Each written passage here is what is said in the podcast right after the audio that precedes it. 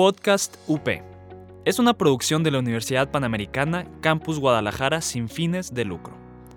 Los comentarios expresados en este programa son responsabilidad de sus conductores. Podcast UP. Estás escuchando Podcast UP. Encuéntranos en Facebook como Multimedia UP. ¿Listo para sudar la camiseta? El resumen deportivo el debate y la polémica la tenemos aquí. Arrancamos Deportivo UP, el deporte al alcance de tus manos.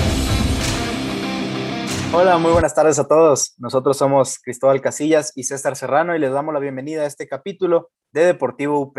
Saludamos a Yasmin Arias en la edición del programa. Y saludo a mi compañero y amigo César. César, ¿cómo estás? Un capítulo lleno de información que se viene, pero pues creo que tus chivas te decepcionaron, amigo. Sí, caray. Mira, la verdad es que eh, sí, sí estoy muy enojado. no me gustó para nada cómo se llevó a cabo el clásico. Eh, pues ya lo hablaremos más adelante, pero también lo único que te puedo decir es, no esperaba mucho y aún así me decepcionaron estos canijillos, esos 11. Pero pues, bueno. ahí poco a poco, a ver, a ver qué rollo, por eso ya lo discutiremos más a fondo. Y pues sí, entre otros temas, pues vamos a hablar del clásico, del preolímpico que ya empieza esta semana, se ha ido muy rápido el tiempo y el Prolímpico que iba a ser hace un año en, Guadalajara, pues ya se va a disputar. La Champions, la convocatoria, fecha FIFA y mucho más. Hablaremos principalmente de fútbol, que es el deporte que más información nos ha dejado. Pero bueno, César, empecemos por el tema más doloroso, el clásico, América contra Chivas. La verdad es que un partido que, pues para mí Chivas nunca supo eh, en qué escenario estaba parado y contra qué equipo estaba jugando y pues se puso de manifiesto que el América, pues no es, no es cierto lo que decía el pollo briseño, que, que el América no tiene identidad. Concuerdo, la verdad es que cuando escuché esas declaraciones dije, ah, bueno, por una parte está, está interesante, ¿no? Que se caliente el clásico. Pero sí, la verdad es que solo parece que los motivó. Y es que me decía, un, me decía un amigo que casi no ve fútbol, me decía, es que yo vi el partido y pues se veía que los del América llegaban duro, llegaban acá y los del Chivas ahí bien tranquilo. Entonces, pues sí dices, oye, América jugó un clásico, Chivas jugó un amistoso de pretemporada, parece.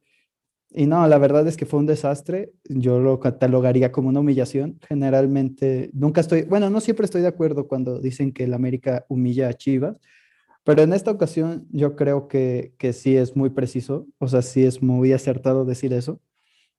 Y aunque me duela, la verdad es que Chivas no jugó a nada, no tuvo idea más que tuvo algún, dos aproximaciones claras, que fue la de Angulo al minuto uno y una de, Ángel Saldívar. Pero pues sí, América fue muy dominante, América hizo lo que quiso y, y si bien a lo mejor en el tercer gol no se podía hacer mucho, pero esa imagen es para mí lo que reflejó lo que fue el clásico. Córdoba entrando, caminando casi a la portería, pues para mí fue pues la viva imagen del clásico. América tranquilamente ganando y dominando a Chivas. Y sí, por ahí decían que diríamos que se jugó el clásico, pero la verdad es que las Chivas no quisieron jugarlo. Así pareció, así se dio la impresión. Eh, un América que supo perfectamente dónde estaba parado, que ya se le empieza a ver forma o estilo de juego a Solari, que era lo que se le, lo que se le criticaba. Eh, pero ahora sí que el América se mostró con un equipo que cuando tenía el balón sus jugadores lo manejaban con mucha técnica. Cuando tiene el balón, lo hace con mucha idea. Pero cuando tiene que meter la pierna fuerte, la meten fuerte y balón dividido que entran, casi todos los ganó el América. Aquí, un clásico es un partido que se suele definir más en varias ocasiones, más por las ganas, más por, por el valor, por la sangre, por el sudor, que por lo futbolístico. Pero la verdad es que las Chivas ni siquiera llegaron a eso. En la única ocasión en la que intentaron meter la piernita fuerte, pues Ponce se fue expulsado. Entonces, la verdad es que sí, estuvo, no, no existió el, el, trabajo futbolístico de las Chivas. Y lo preocupante aquí, César, es que este mismo equipo, con estos mismos jugadores, con este mismo técnico, el torneo pasado llegaron a semifinales y jugaban muy bien. Y este torneo, en esta jornada, la verdad es que no se les ve ni pies ni cabeza. Sí, totalmente. La verdad es que pues este Chivas está irreconocible, no se les ve ganas, este, juegan flojos. La verdad, que te hayan ganado, que dos de los goles del América hayan sido de, de balón parado tan fácil. En el primero, Gudiño parece que sí ha tenido muy buenas actuaciones y yo siento que desde que recuperó la titularidad ha tenido más aciertos que errores, pero le está pasando otra vez lo mismo. Se confía demasiado de su altura, sale a achicar, no se decide ir por el balón y lo techa Henry Martin facilísimo. Y en el segundo gol, no es posible que te hagan un doble cabezazo dentro del área. Entonces, pues también te habla de cierta desconcentración. Y ya, lo de Ponce, pues no te digo, o sea, lo, de, lo de Ponce no tiene justificación. De por sí es un jugador que no es tan querido por la afición, que a mi forma de ver, o sea, no es tan malo como muchos dicen, pero yo sí siento que Chivas tiene mejores jugadores.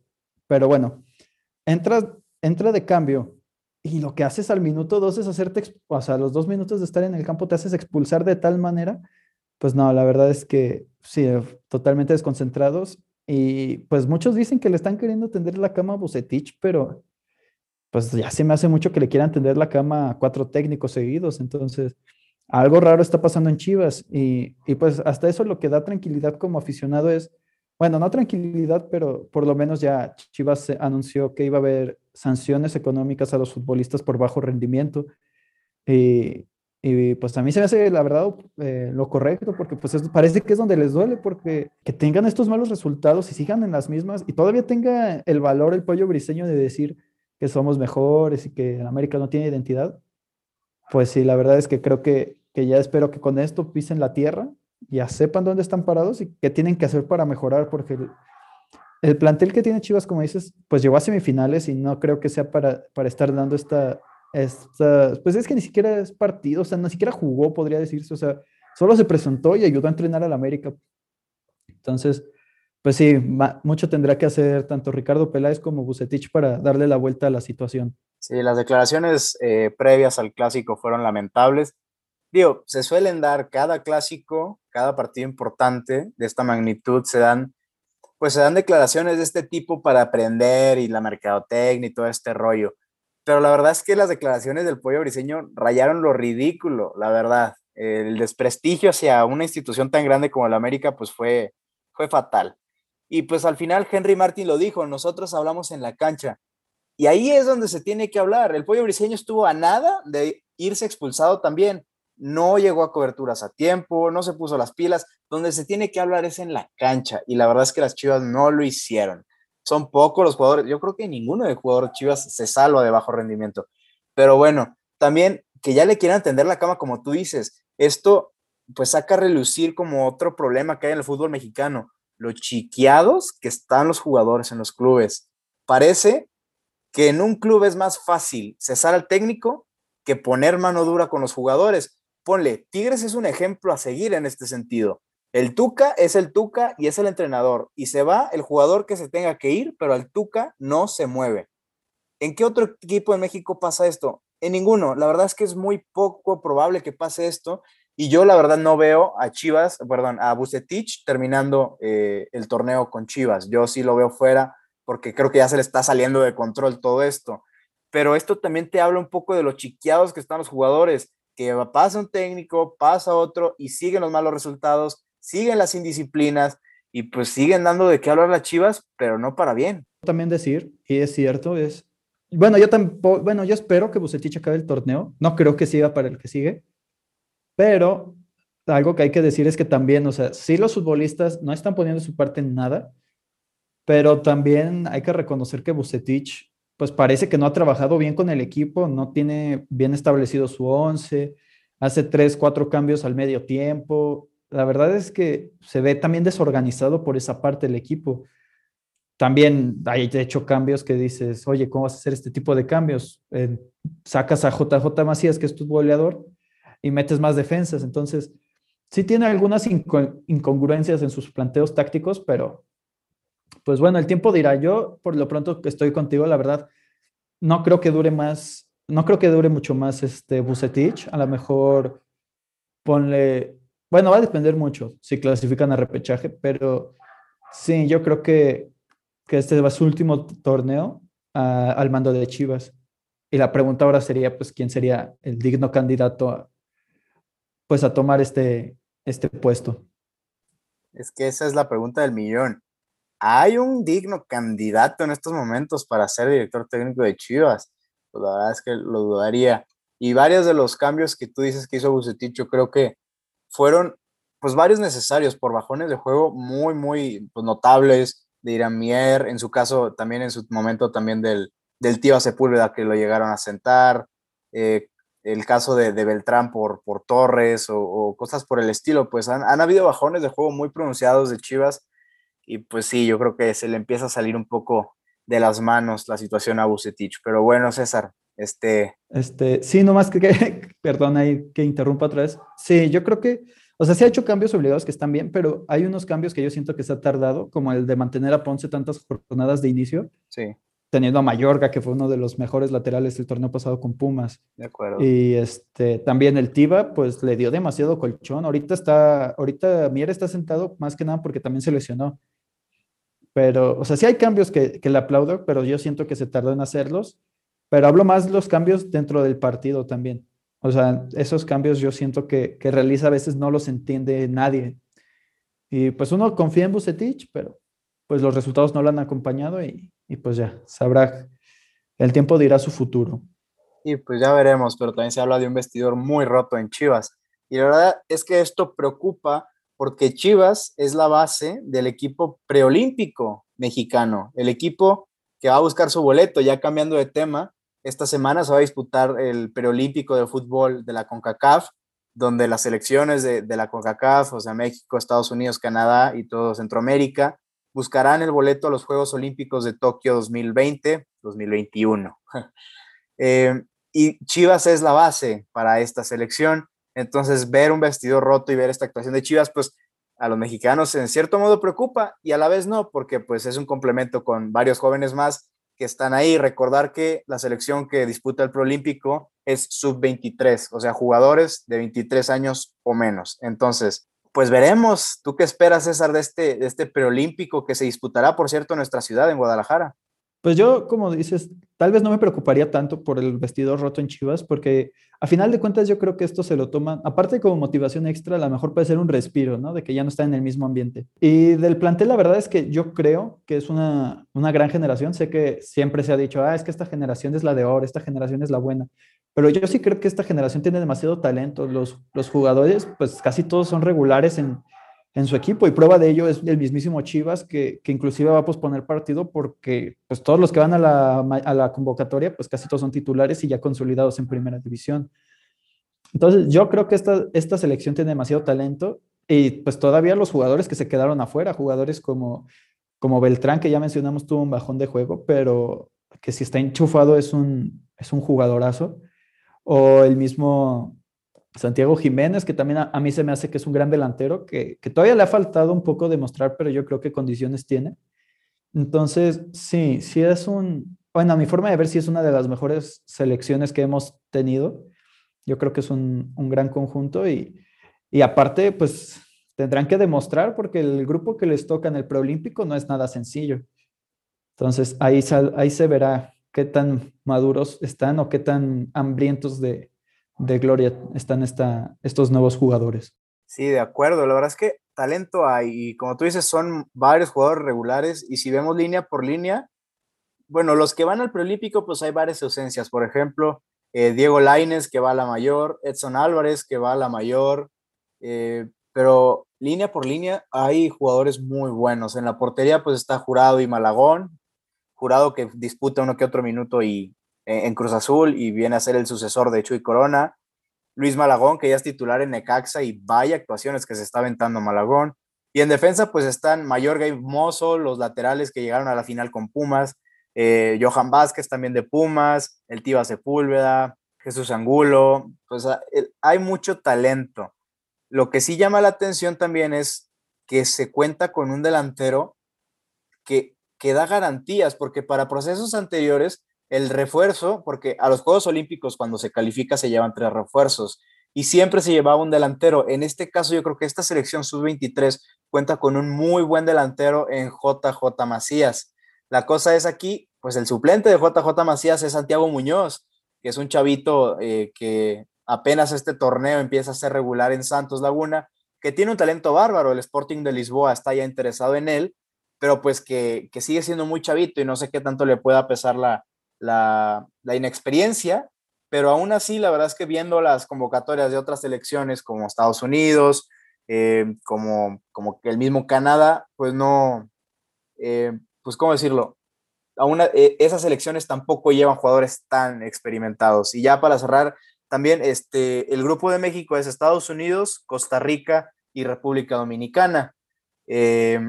hay que decirlo, los jugadores importantes de Estados Unidos todos los importantes de, en general de Estados Unidos son sub-23, darían la edad, pero fueron convocados a la mayor, o sea, no fueron convocados al preolímpico. Esto yo creo que es un respiro para México porque ni Pulisic, ni Giovanni Reina, ni Weston McKinney, que son estrellas, van a estar en el preolímpico, van a estar en la selección mayor de Estados Unidos. Entonces, esto es un respiro para México y pues bueno, a República Dominicana se le tiene que ganar fácil, hay que decirlo, y a Costa Rica pues se le tiene que dominar. Sí, yo creo que, bueno, yo, no considero tanto que los jugadores eh, norteamericanos ya sean considerados estrellas, pero sí es cierto que, que pues no es lo mismo jugar en la Liga MX que en jugar en esas grandes, grandes ligas.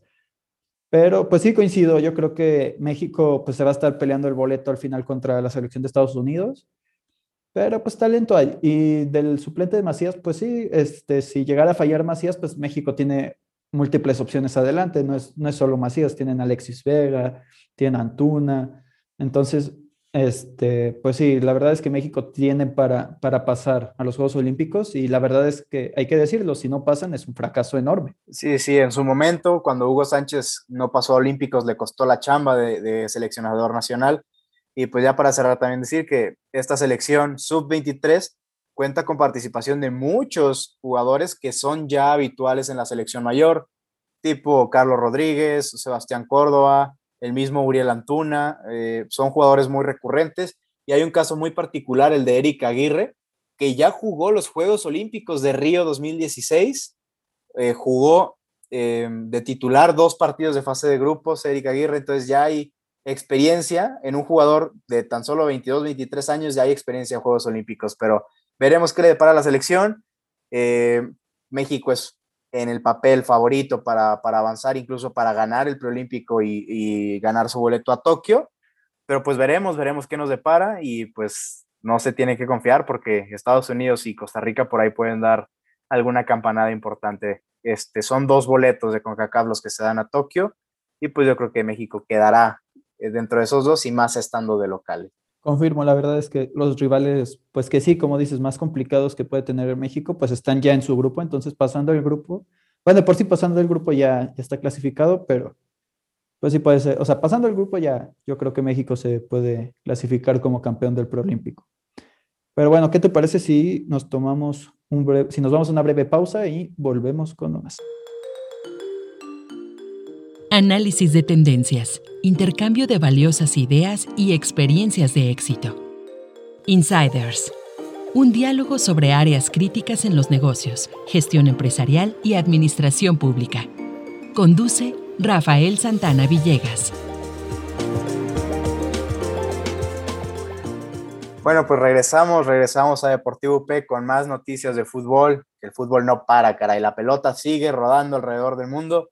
Y ahora vamos con la Champions, porque ya esta semana también se, definieron los clasificados a los cuartos de final de la UEFA Champions League, con partidos interesantes y equipos que dan mucho, mucho de qué hablar. Y empecemos con el partido del Real Madrid, porque un equipo que muchos daban por muerto, que hay que decirlo, no es el Madrid de antaño, no es el favorito el Real Madrid para ganar la UEFA Champions League, pero dio un muy buen partido contra el Atalanta, le ganó bien, este, y pues sabemos que la competencia del Real Madrid es la Champions. Si hay una competencia en la que el Real Madrid se siente muy cómodo, es la UEFA Champions League. Entonces ya el Madrid estando en etapas finales es de temer. No es el favorito y en funcionamiento hay equipos que están jugando mucho mejor. Pero el Madrid pasando a cuartos ya es un equipo de mucho, mucho respeto. Exacto, la verdad, el Madrid, pues, aunque no esté en su mejor momento y lo ha demostrado en, en otras ediciones, pues el Madrid en la Champions es otro equipo, no, no puedes juzgar al Madrid en Champions por cómo juega en la liga. Y sí, hay muchos equipos que, como el City, como el Bayern, inclusive el París, que, que despliegan un mejor fútbol, pero el Madrid pues sabe jugar esta competencia y no por nada es el máximo ganador. yo la verdad era de los que pensaba que el Atalanta podía dar más, pero pues la expulsión en el primer partido, eh, los errores, sobre todo el del portero de este, en este segundo partido de vuelta, pues le terminaron pasando factura. La verdad es que no puedes tener esas desconcentraciones ante el Real Madrid.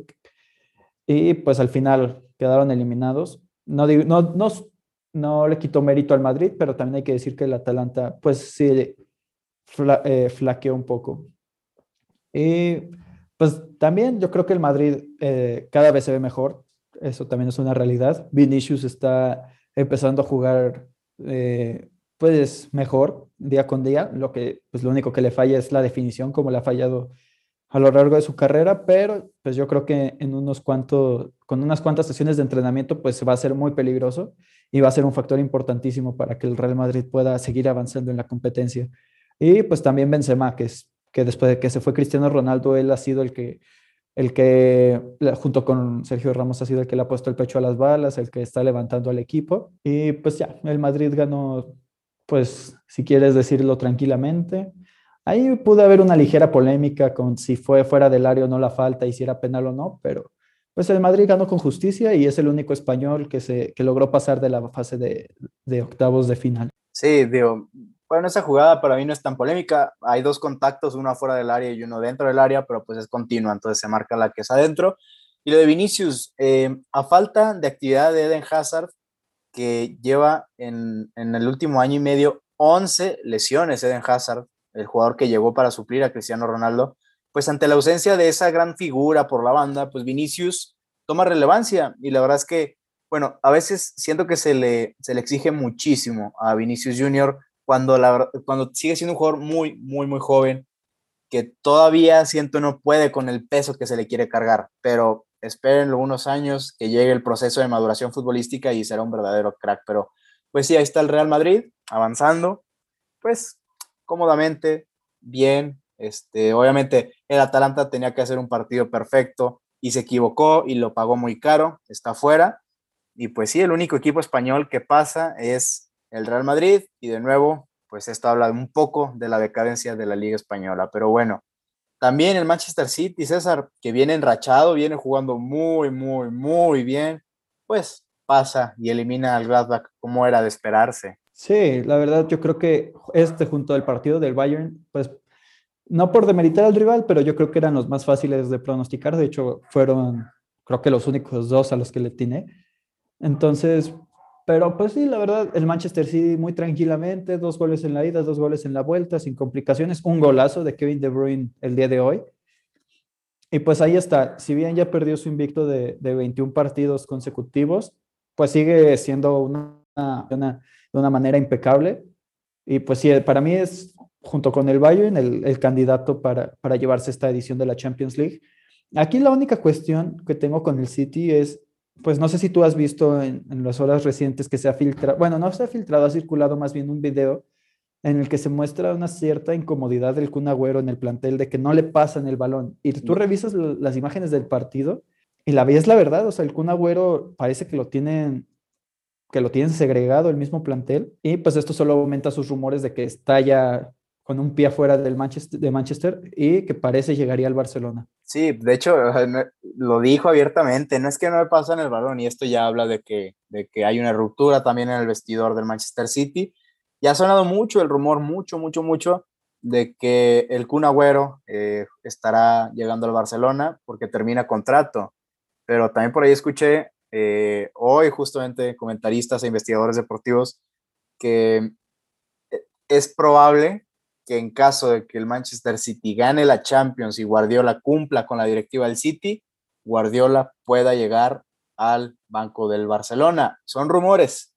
El del Kun Agüero, la verdad es que lo veo mucho, mucho más probable que el de Guardiola, pero aún y con todo esto, yo no creo que Messi se quede. Aún, bueno, pero este es otro tema. Pero en cuanto a lo del Manchester City, la verdad es que no necesitan darle el balón al Kun Agüero para, para que marque diferencia o para que marque goles el Manchester City. Hay muchos jugadores con un altísimo nivel ofensivo eh, y creo que Pep Guardiola ha logrado que el sistema de juego del Manchester City esté por encima de cualquier figura, en este caso el Kun Agüero, que para mí es el, el jugador más importante que ha tenido el Manchester City en su historia. Veremos, veremos para qué le alcanza, porque también el Bayern, el Bayern se vio muy, muy sólido contra el Lazio y pues parece que, va, con, va con pie firme a repetir campeonato. Sí, el Bayern sigue siendo la, la planadora que, que, viene siendo desde la temporada pasada. No pierde, no quita el, el pie del acelerador. Cuando de repente en fase de grupos parecía que le podían sacar puntos sin él Luego, luego se, se, ponía las pilas y empezaba a jugar como juega generalmente y rápido daba la, la, vuelta. Y ahora, pues la Lazio es, si bien de repente si las cosas bien en Italia, en su liga local, pues la verdad es que no pudo, no pudo contra, contra los alemanes. Al final el marcador 6-2 te, te, refleja pues la superioridad que hay entre un conjunto y otro. Sí, la verdad es que se vio muy, muy clara la, el dominio del Bayern de Múnich, pero pues es un dominio que lo viene haciendo eh, latente en cualquier partido que disputa, sean equipos grandes, sean equipos chicos. Entonces veremos cómo va. Y pues el último partido que se disputó, qué gusto me dio ver a mi Chelsea jugando así tan bonito contra el Atlético de Madrid. Solo dos goles ha recibido el Chelsea en Champions y desde que llegó Thomas Tuchel está invicto el Chelsea. Marcha con paso firme. va en cuarto lugar de la Premier League, pero pues hay que decir que cuando llegó Tuchel estaban fuera incluso de Europa League. Ahorita ya están eh, mejorando y la verdad es que el mejoramiento futbolístico, la madurez futbolística que está alcanzando el Chelsea es impresionante. Yo no pensé cuando llegó Tuchel que iban a mejorar así. Es impresionante el orden táctico que le ha dado Tuchel al Chelsea y ese, esa pizca de picardía que le hacía falta en, en ataque, la verdad es que lo tiene. Quizá el Chelsea en estos momentos está un escalón por debajo del Manchester City, del Bayern como favoritos para ganar la Champions, pero mucho ojo con el Chelsea, porque para mí, junto con el Manchester City, son los equipos que llegan más embalados a los cuartos de final. Sí, el Chelsea la, jugó un partido pues increíble, la verdad, pues hace mucho no los veía jugar así, jugaban al a primer toque, increíble, se sabían los movimientos del compañero de memoria. Y si bien el, pues no podría decir, no, pues es que sus goles cayeron de contragolpe en, este, en el partido de vuelta, pues sí, pero también cuántas oportunidades no crearon durante, durante el partido. Y, y pues también el Atlético jugó a lo que juega, o sea, se encerró, digo, también hay que decir, el Atlético, pues también poca iniciativa tuvo, hasta la mitad del segundo tiempo se quiso poner, se quiso poner las pilas, al final no le alcanzó y luego todavía le expulsaron a, a Savic, pero el Chelsea, la verdad, a lo que juega es una mejoría increíble lo que ha tenido con Tuchel. Y pues igual yo creo que sí, como dices, es un escalón abajo que el City o que el Manchester, digo, que el Bayern Múnich, pero, pero ahí puede, puede hacer cosas interesantes en esta Champions. Yo creo que, que sí es, es, un, es un rival que tienen que tener en ojo todos los equipos. Sí, sin duda, incluso sin figuras, sin jugadores de la talla de Thiago Silva, de Jorginho, Mason Mount, Tammy Abraham, sin todos estos jugadores, el Chelsea eh, supo jugarle muy bien al Atlético que pues, el partido de ida sí el Cholo salió a guardar el 0-0, no le salió, perdieron 1-0, ya en la vuelta se vio un poco más forzado a salir, obviamente con un orden táctico importante y jugando más a la defensiva, pero pues cada que le dejaron espacios a Timo Werner, Kai Havertz y compañía, pues el Chelsea mató y pues ahí está el Chelsea en cuartos, pero bueno. Ya por cabe, ah, perdón que te interrumpa, pero también hay que reconocer el gran acierto que tuvo la directiva del Chelsea fichando al portero Mendy. Sí. La, portería del Chelsea había sido una, una gran duda durante ya varios años con Kepa y con, con Willy Caballero y llegó Mendy y puso orden. Tiene, creo que, si no me equivoco, la mayoría de sus partidos son, logra mantener su, su arco invicto y ha sido también fundamental para este resurgir. 11 de los últimos 13 partidos que ha jugado Eduard Mendy los ha dejado con portería en cero. Increíble. Y un portero sin reflectores, era, titular en el State Reigns de, Francia, eh, un senegalés alto, con buen juego aéreo, pero que no daba mucho de qué hablar. El Chelsea le puso el ojo y pues sentó a Kepa Rizabalaga, uno de los porteros más caros de la historia, 80 millones, lo sentó. Y Eduard Mendy, calladito, sin muchos reflectores, está dando eh, muchísima, muchísima seguridad al cuadro bajo del Chelsea. Pero bueno, ahora sí, por último, César, para cerrar, vamos a la fecha FIFA, porque la selección mexicana de fútbol, con todas estas ausencias debido al preolímpico, la selección mayor ya lanzó la convocatoria para los Juegos Amistosos contra Gales y contra Costa Rica. cabe destacar, a mí me sorprendió muchísimo ver a Alan Pulido en la convocatoria. Sí, pues la verdad es que esta selección no me parece improvisada, de hecho se me hace un poco de lo mejor que llega a tener México. Yo creo que la, la, presencia de Alan Pulido también es más por la ausencia de Raúl Jiménez, que si bien si va a ser el viaje y va a ser la concentración, pues nomás va pues a entrenar, porque pues como la mayoría puede, eh, puede llegar a saber, y los que no saben, pues aquí les digo que Raúl Jiménez sufrió una grave lesión en la Premier League ya algunos meses y apenas está recuperando, pero eh, pues va a ser el viaje para estar con los compañeros. Pero fuera de eso, yo creo que pues la selección sí lleva lo mejor que tiene disponible, aparte de que asegura al jugador que se peleaba con Estados Unidos, a Efraín Álvarez, que por derecho de ser fecha FIFA, si juega, si juega con eh, alguno de los dos partidos que van a tener, ya sea contra Gales o contra Costa Rica, pues ya estará asegurado como jugador de la selección mexicana. De mí te acuerdas, Efraín Álvarez entra 15 minutos contra Costa Rica y ya con eso Estados Unidos no nos lo puede quitar. Pero yo aquí también quiero meter debate, César. A ver, ¿tú qué opinas?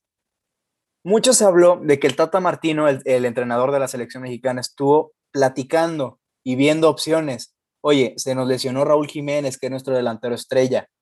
JJ Macías va a ir al preolímpico, que es el delantero suplente. Está Henry Martin, que está en buen momento. Pero qué otro delantero tenemos? Y se sabe que el Tata Martino preguntó cómo van los papeles de naturalización de Rogelio Funes Mori, delantero argentino del Monterrey, pero que con la naturalización mexicana podría llegar a jugar con la selección mexicana. César, ¿tú ves positivo que se empiece a usar en estas situaciones de que, pues la verdad, no hay mucho de dónde echar mano, de convocar a jugadores brillantes de la Liga MX naturalizados mexicanos? Mira, aquí la cuestión es que sí, con la ausencia de Raúl Jiménez y el bajo rendimiento que ha tenido Javier Hernández, pues sí, como que falta un líder en la, en la delantera, porque pues como dices, también podríamos decir, no, pues JJ podría llegar a ocupar ese lugar, pero entre que le falta todavía este, cierta madurez y que ahorita está con el preolímpico, pues sí, es cierto que había una escasez, además de Henry Martin y, pues Alan Pulido, que no lo hace mal, pero sí falta más jerarquía.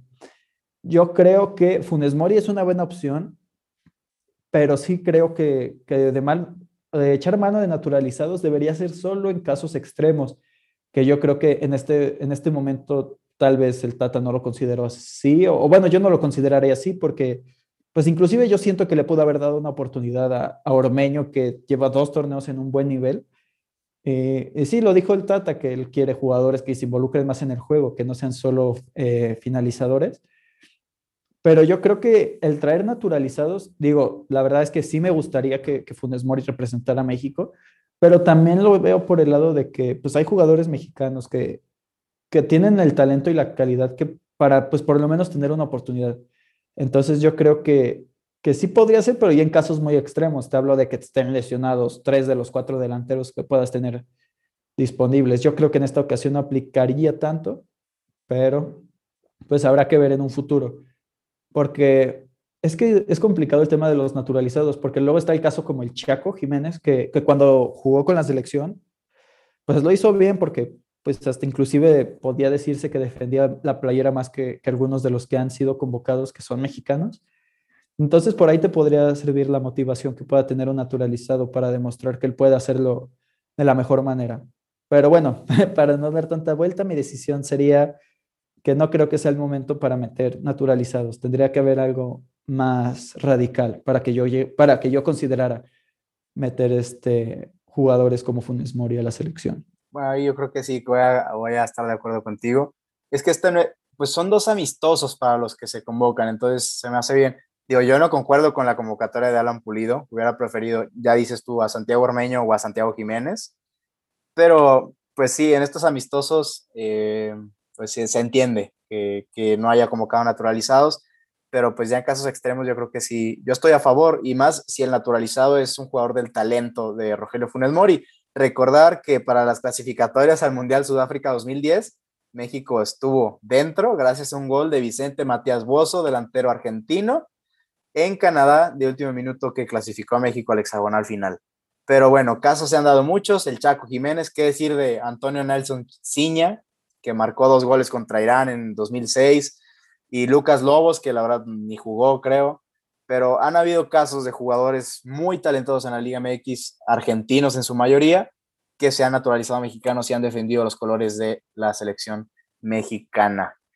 A ver qué depara, a ver cómo le va a la selección en estos amistosos, a ver cómo le va a la selección en el preolímpico. Ojalá y puedan conseguir su boleto a Tokio.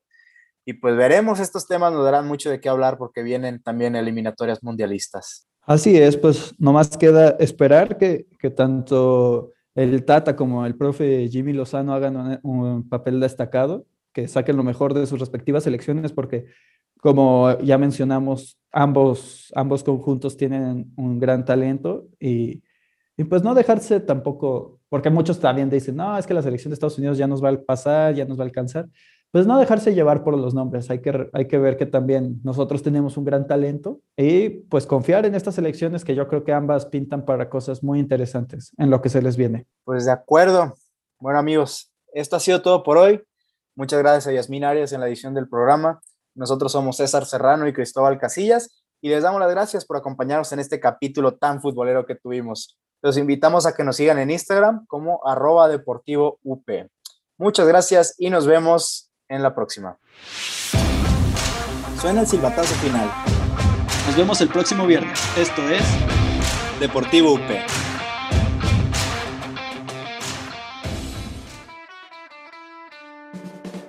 Estás escuchando Podcast UP.